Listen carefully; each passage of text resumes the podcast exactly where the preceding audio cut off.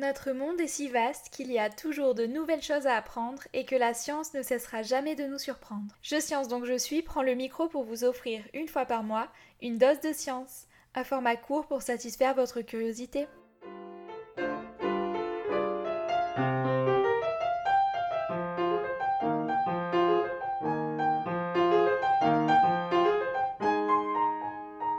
Salut, c'est Leïla pour l'épisode de Flash Science du mois. Munissez-vous de votre instinct de stratège, on s'intéresse aujourd'hui à la théorie des jeux et en particulier au dilemme du prisonnier.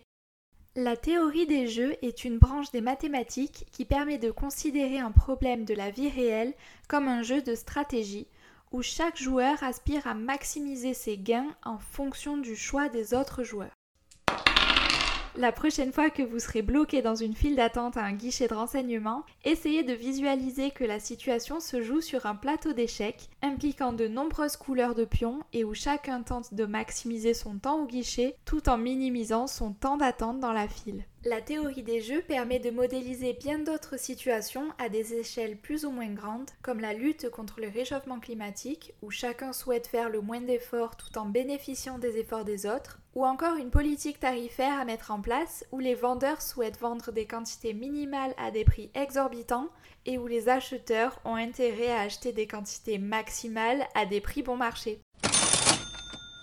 Parfois, quelle que soit la décision des autres acteurs, chacun a individuellement intérêt à maximiser son gain personnel et bien que ce comportement soit rationnel, il ne fait pas avancer la cause commune.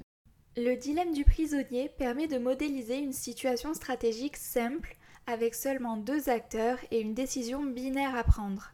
Trahir ou coopérer?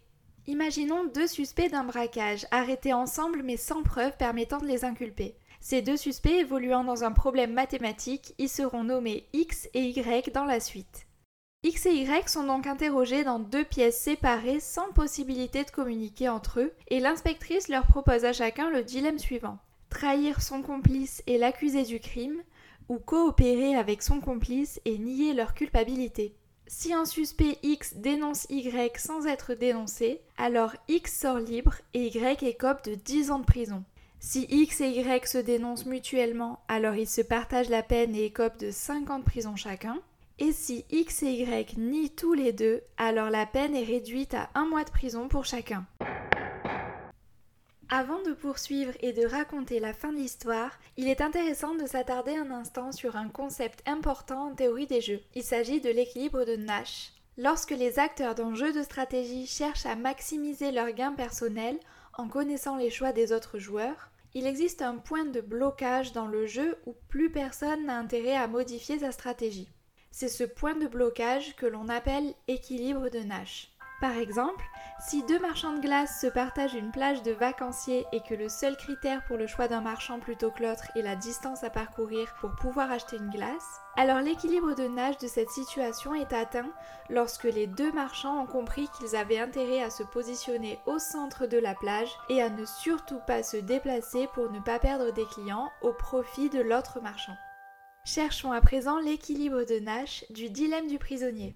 De l'extérieur, il apparaît évident que les deux suspects ont intérêt à coopérer et donc à nier leur culpabilité pour ne risquer qu'un mois de prison chacun. Seulement, ne pouvant pas communiquer, il n'y a aucune garantie que l'autre ait la même idée de coopération. Ainsi, ils ne peuvent qu'étudier la situation de leur propre point de vue et l'équilibre de Nash est rapidement atteint lorsque chacun a compris que quel que soit le choix de l'autre, il avait intérêt à le trahir. En effet, du point de vue de X, si Y l'a trahi également, alors X sera emprisonné pour 5 ans plutôt que 10, et si Y ne l'a pas trahi, alors X sera libre plutôt que d'écoper d'un mois de prison. Bien entendu, Y réalise un calcul identique et ils écopent chacun de 5 ans de prison, quand ils auraient pu s'en tirer avec un mois seulement.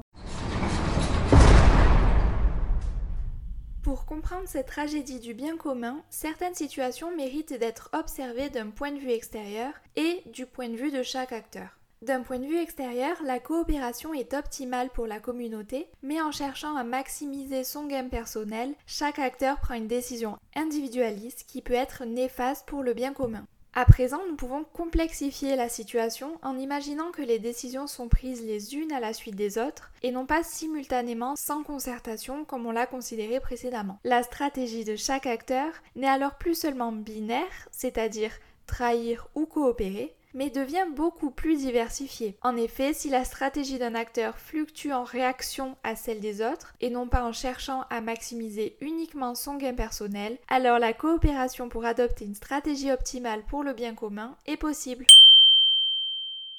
Flash Science, c'est fini pour aujourd'hui, mais on vous retrouve bientôt pour un nouveau sujet de science. J'espère que cet épisode sur le dilemme du prisonnier vous a plu. Si vous avez encore des questions sur ce problème de théorie des jeux, des réactions à nous faire parvenir ou des sujets à nous proposer, n'hésitez pas à nous contacter sur nos réseaux sociaux ou par mail à l'adresse indiquée dans la description de cet épisode.